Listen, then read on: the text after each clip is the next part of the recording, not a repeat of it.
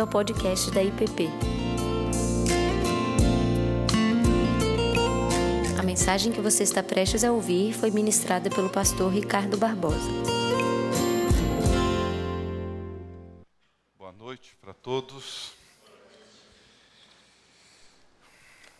Como eu tenho dito, acho que quase todos os anos, eu, eu gosto muito dessa época do ano. Muito, muito mesmo.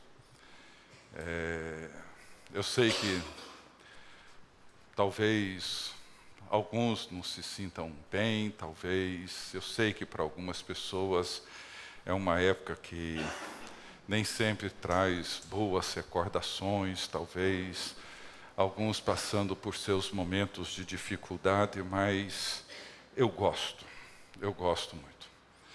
Eu gosto das velas, eu gosto dos cânticos, eu gosto de tudo aquilo que envolve esse ambiente, essa época do ano, mas sobretudo, sobretudo, o que eu mais gosto é de ler e reler os evangelhos, as narrativas que envolvem o nascimento de Jesus, os profetas Isaías, Miqueias e procurar de alguma forma entender um pouco mais esse mistério que envolve o nascimento de Jesus. Porque todo o nascimento de Jesus acontece dentro de um cenário completamente inusitado, um cenário completamente inesperado. E isso me fascina.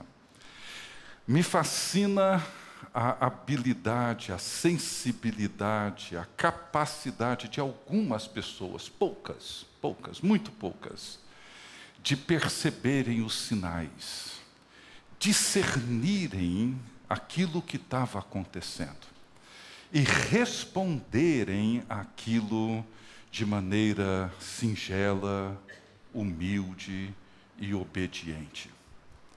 Isso me fascina, porque toda a narrativa do advento, toda a narrativa que envolve o nascimento de Jesus, é cheia de situações inusitadas, anjos, visões, couro no céu, a gravidez de uma virgem, e tudo aquilo responde a uma longa história, promessas que foram feitas, profecias anunciadas. E de repente, algumas pessoas, poucas, elas conseguem perceber, elas conseguem entender, elas conseguem responder a essa realidade do Natal. Estrelas guiando os magos do Oriente e todo esse cenário. E para mim é um cenário fascinante. É um cenário que talvez João, já na sua velhice e na visão que ele tem, e que encontramos no livro do Apocalipse, quando Jesus se revela a ele, e no capítulo 12 do Apocalipse, nós encontramos uma outra versão da mesma história. O que João vê é algo magnífico, cósmico. O que ele vê é um cenário, o mesmo que acontece em Belém, que é narrado por Mateus e Lucas, mas agora João percebe uma realidade muito maior que envolve o nascimento de Jesus. Isso tudo me fascina. Me fascina, porque é muito além de todo o meu esforço que eu poderia gastar em toda a minha vida para conseguir entender. Mas há uma outra coisa que a narrativa do Natal também me desperta. E pensando nisso esses dias, que são as ironias que acontecem durante o nascimento de Jesus.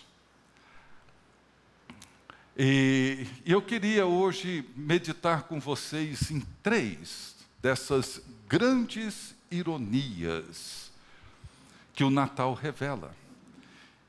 No meio de todos esses grandes acontecimentos, esses grandes eventos, esses sinais cósmicos e majestosos, nós encontramos também um processo que muitas vezes confunde a lógica, confunde a nossa perspectiva, a nossa compreensão. E isso nós encontramos no Evangelho de Mateus, no capítulo 2, os versos 1 a 12, e nós vamos ler esse texto. E eu queria mencionar três grandes ironias, como eu já disse para vocês. A primeira delas é a ironia de que Jerusalém, onde vivia o povo de Deus, o povo da aliança, o povo que foi alimentado pelos profetas e pela lei esse povo não sabia de nada.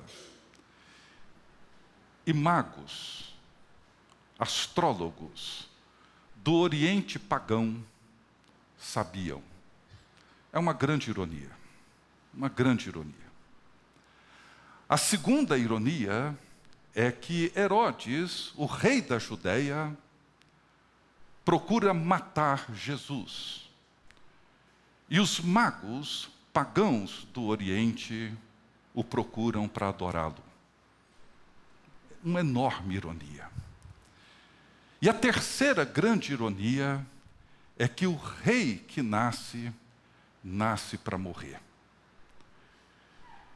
Essas três grandes ironias nos ajudam a perceber não só a complexidade do cenário, mas muitas vezes nos leva a nos identificar, talvez, com aquele outro lado que nós não gostaríamos de nos identificar. Com aquele povo para quem o Messias veio e que não o reconheceu. Eu queria então convidá-los a acompanharem a leitura de Mateus capítulo 2, os versos 1 a 12 que diz assim a palavra de Deus. Tendo Jesus nascido em Belém da Judéia, em dias do rei Herodes, eis que vieram uns magos do Oriente a Jerusalém e perguntavam: Onde está o recém-nascido rei dos judeus? Porque vimos a sua estrela no Oriente e viemos para adorá-lo. Tendo ouvido isso, alarmou-se o rei Herodes e com ele toda Jerusalém. Então, convocando todos os principais sacerdotes e escribas do povo, indagava deles onde o Cristo deveria nascer. Em Belém da Judéia, responderam eles, porque assim está escrito por intermédio do profeta. E tu, Belém, terra de Judá, não és de modo algum a menor entre as principais de Judá, porque de ti sairá o guia que há de apacentar o meu povo Israel. Com isso, Herodes, tendo chamado secretamente os magos, inquiriu deles com precisão quanto ao tempo em que a estrela aparecera. E enviando-os a Belém, disse-lhes: Ide informar-vos cuidadosamente a respeito do menino, e quando tiverdes encontrado, avisai-me, para eu também adorá-lo. Depois de ouvirem o rei, partiram.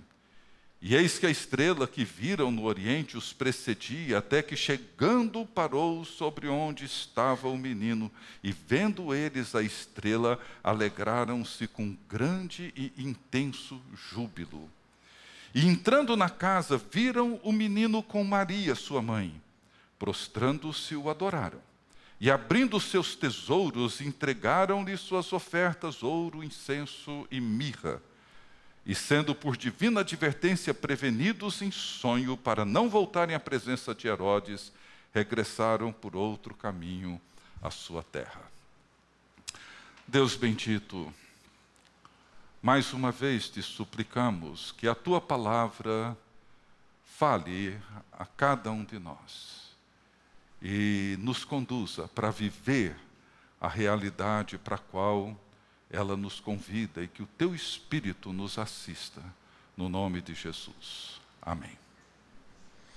Amém. Bem, a primeira ironia. Jerusalém, onde habitava e vivia os judeus, o povo da aliança, nada sabia. Esses magos que vieram do Oriente chegam em Jerusalém depois de uma longa viagem e começam a perguntar para os judeus nas ruas de Jerusalém: onde é que nasceu o rei de vocês? Nós vimos a sua estrela no Oriente e viemos até aqui. Onde é que ele está? Queremos celebrá-lo junto com vocês. E eles olhavam uns para os outros e ninguém sabia de nada. Ninguém tinha a menor ideia do que estava acontecendo. Verso 2: Onde está o recém-nascido rei dos judeus? E verso 3: Tendo ouvido isso, alarmou-se o rei Herodes e com ele toda Jerusalém. Vejam bem, Herodes, como nós já vimos aqui um ou dois domingos atrás, foi um governante da Judéia, talvez uma das pessoas mais violentas ou certamente a mais violenta, o governante mais cruel. Um homem genial, construiu obras imensas, aquedutos, o segundo templo, numa réplica do templo de Salomão, palácios, e realizou obras monumentais, mas um homem extremamente inseguro, muito fraco na sua personalidade, a ponto de mandar matar seus filhos e outros parentes e todas as pessoas que de alguma forma ele imaginava que poderiam conspirar contra ele, querendo assumir o seu trono. Era um homem cruel. Nós sabemos no restante dessa história que ele mandou executar todos os meninos com menos de dois anos, apenas para não correr o risco de que alguma criança, quando crescesse, ameaçasse o seu trono. Então, sabendo da fúria, sabendo da crueldade de Herodes, o povo de Jerusalém, se sentia inseguro, amedrontado, ameaçado, com receio de pensar, imaginar, considerar qualquer coisa que pudesse provocar a ira e a crueldade do rei. E nós podemos imaginar que essa ironia que faz com que magos, pagãos do Oriente, tenham conhecimento do nascimento do rei dos judeus, que os próprios judeus ignoravam. E os judeus ignoravam, entre outras razões, porque certamente o pavor, o medo das reações cruéis de Herodes reprimiam qualquer possibilidade de perceber de entender, discernir o que, que estava acontecendo. Não sabiam disso. Poderiam até, na sua ignorância, ouvir melhor aqueles magos e inquirir deles o que, que estava acontecendo, mas nem sequer isso eles ousaram perguntar. E a grande ironia é essa. Os pagãos do Oriente sabiam o que os judeus de Jerusalém ignoravam. E Deus faz essas coisas. Muitas vezes Nós somos um povo da palavra. Temos sido instruídos na palavra ao longo da nossa carreira cristã, alguns pela vida inteira. Como aqueles judeus foram. Instruídos nas palavras dos profetas, instruídos na Torá, na lei, instruídos nos oráculos de Deus, Todos eles conheciam as profecias de Isaías. A de Miqueias é citada aqui pelos escribas e pelos estudiosos, mas eles nada sabiam sobre o rei. Às vezes isso acontece conosco. Corremos o risco de sermos um povo da palavra que, ao mesmo tempo, ignora os sinais daquilo que Deus está fazendo.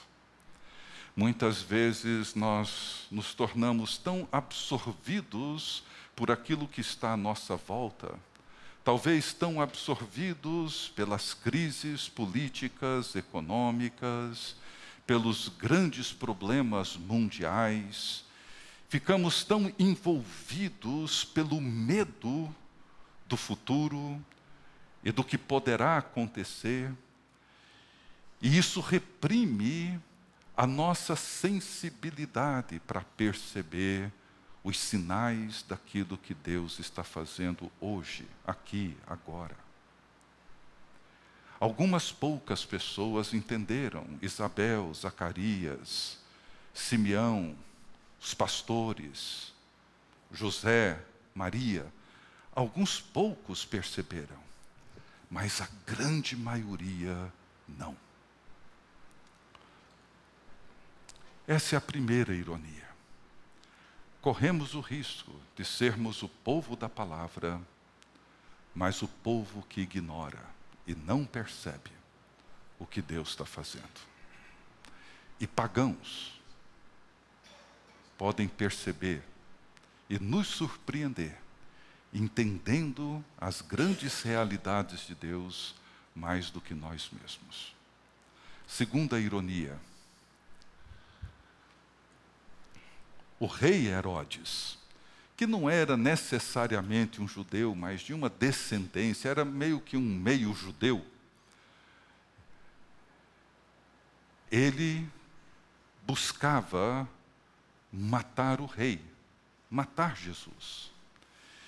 E esses magos pagãos do Oriente buscavam adorá-lo. Olha que ironia o rei sendo adorado por pagãos, enquanto o seu povo não era capaz de reconhecê-lo. Deus surpreende. A graça de Deus faz coisas que a gente às vezes não percebe, mas ela faz. A gente não sabe exatamente sobre a história desses magos. Mas eles buscavam Jesus para adorá-lo. E diz aqui o texto que eles foram tomados de intenso júbilo, no verso 10, alegraram-se com grande e intenso júbilo, e entrando na casa onde o menino se encontrava com Maria, sua mãe, eles se prostraram e o adoraram. Por quê? Eu fiquei me perguntando esses dias, por que que eles adoraram Jesus? E por que eles reconheceram Jesus como rei? Eles não eram judeus, eles não viviam na Judéia, Alguns estudiosos acham que esses magos vieram da Pérsia, hoje a região do Irã. Outros acham que eles vieram da Babilônia. Eram regiões que tinham esses magos. É curioso que, para os judeus, a astrologia, esse tipo de adivinhação, consultando astros, a feitiçaria, formas de adivinhação que não vinha dos profetas que Deus chamava e falava através deles, isso era considerado um pecado, era proibido em Israel. Mas são esses magos que vêm. Eu vou arriscar, e aqui é apenas uma impressão minha, não há nenhuma, não sou um estudioso dessa história, então o que eu vou dizer é uma percepção minha, mas isso não vai mudar em nada o que está aqui no texto e a nossa meditação. Mas eu arriscaria dizer que eles vieram da Babilônia, não da Pérsia.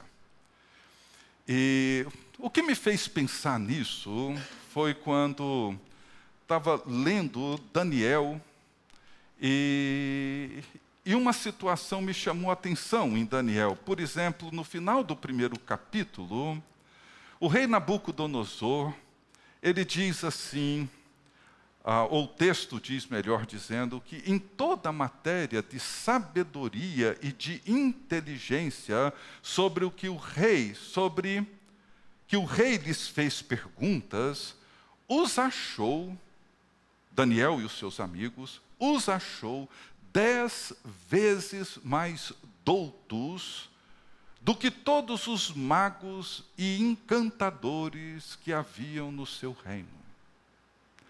E depois que Daniel interpreta o sonho de Nabucodonosor, aliás, quando Daniel é buscado por Nabucodonosor e ele conta o seu sonho, Daniel responde assim na presença do rei, diz assim: O mistério que o rei exige, nem encantadores, nem magos, nem astrólogos o podem revelar ao rei. Mas há um Deus no céu, o qual revela os mistérios, pois fez saber ao rei Nabucodonosor que há de ser nos últimos dias.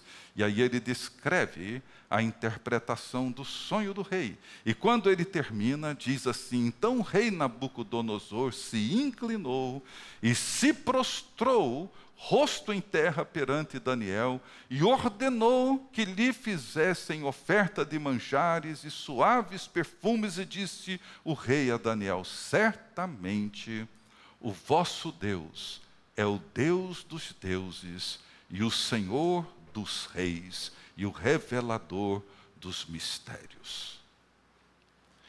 Eu sei que isso aconteceu cinco, seis séculos antes de Jesus nascer, muito tempo.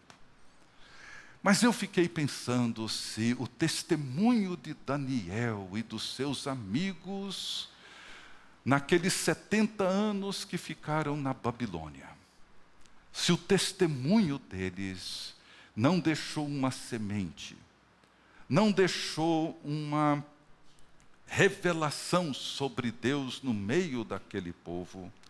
E aquilo permaneceu a ponto desses magos chegarem em Jerusalém e depois irem até Belém e reconhecerem aquele rei, aquele mesmo rei, aquele Senhor dos senhores que é rei dos seis. Porque para mim não faz sentido alguém sair lá da região que hoje é o Iraque e vir até Jerusalém e depois andar mais um pouco até Belém para adorar um rei que não é seu. Para se curvar diante de um rei que não é o rei da sua nação. Para mim só faz sentido se Deus, por um mistério que eu não conheço, que a Bíblia não nos mostra como que isso aconteceu, tenha revelado a eles que aquele rei que nasceu em Belém era o rei que haveria de governar todas as nações, como João reconhece em Apocalipse 12, que ele tem no cetro das suas mãos o poder para governar todas as nações. E eles vieram, e vieram para adorá-lo e com grande intenso júbilo, que para mim só se explica pelo fato de que eles estão ali diante desse Deus do Daniel. Esse mesmo Deus dos judeus que viveram aquelas poucas décadas na Babilônia.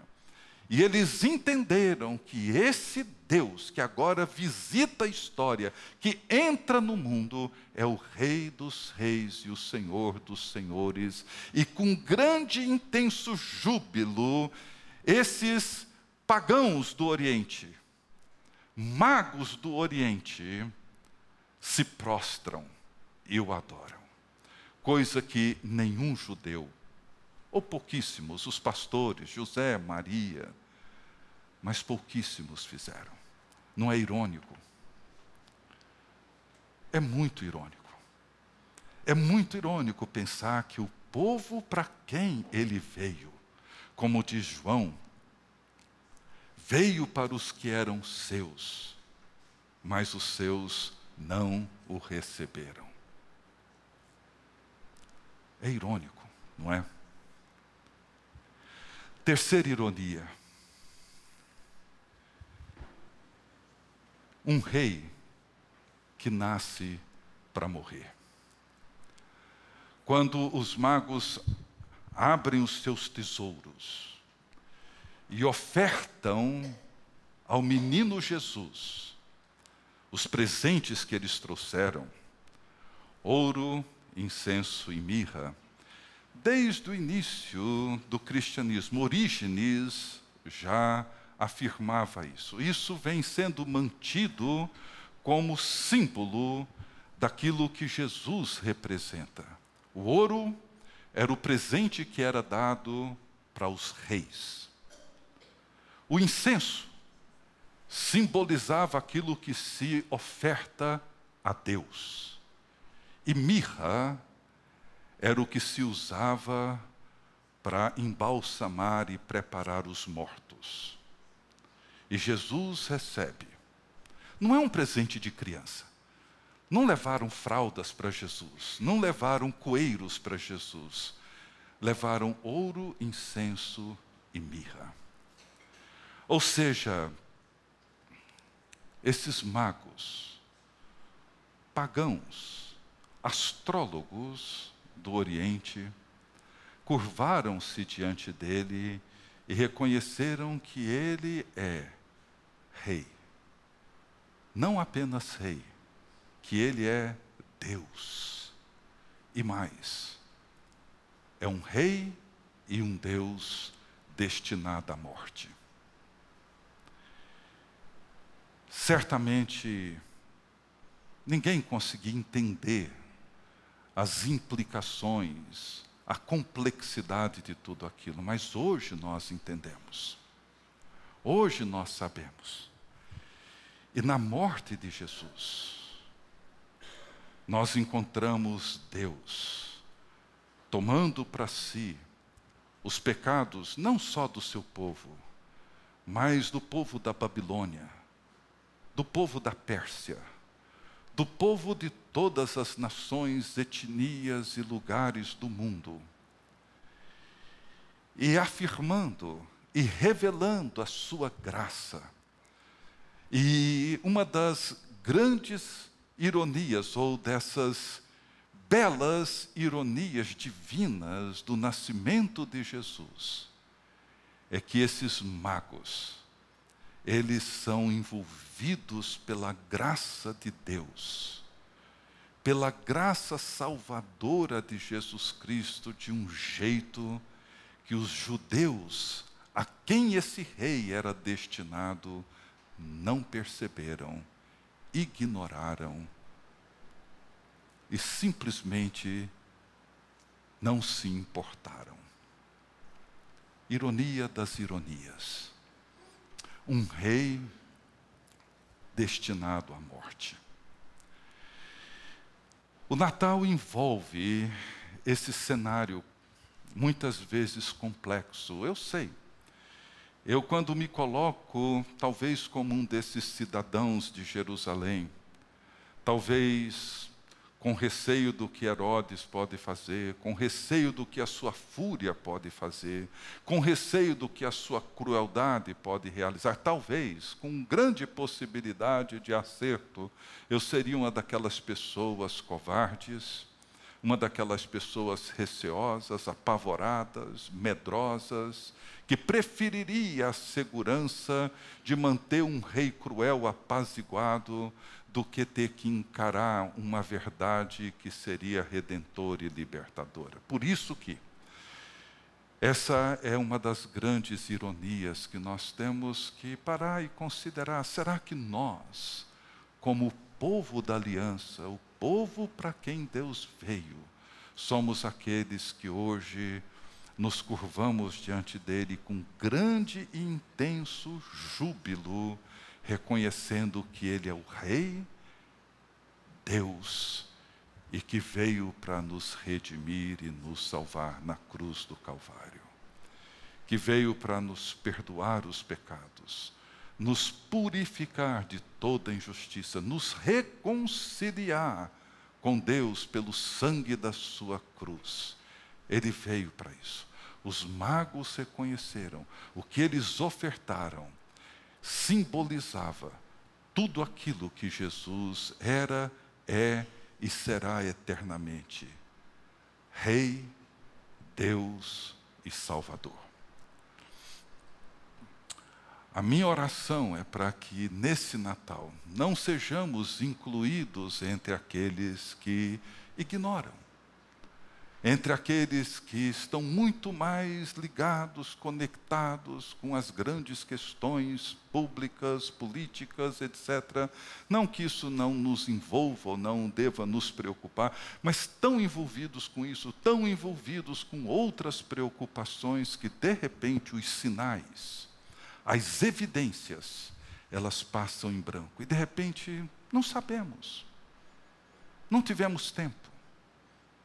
Não paramos para considerar essas coisas. E pagãos, que talvez desprezemos, são aqueles que nos surpreendem, adorando e exaltando o Rei que veio. Que nesse Natal Jesus, mais uma vez, nos ajude a reconhecê-lo e adorá-lo da maneira apropriada, da forma como ele deve ser adorado. Vamos orar?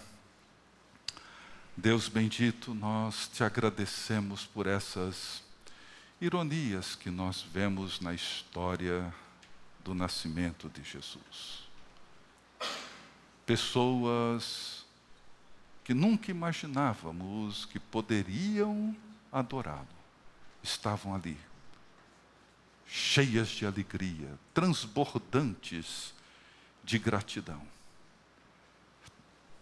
E aqueles, ó Deus, que supostamente deveriam estar radiantes de júbilo, ignoravam.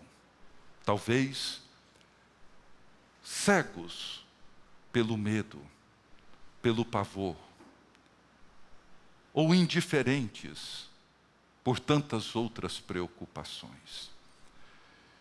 Que nesses dias, ó Deus, e nessa semana em particular, que os nossos corações se voltem para Ti. E que possamos ver os sinais, discernir Tua presença, ouvir a Tua voz. E que o Senhor nos abençoe e nos salve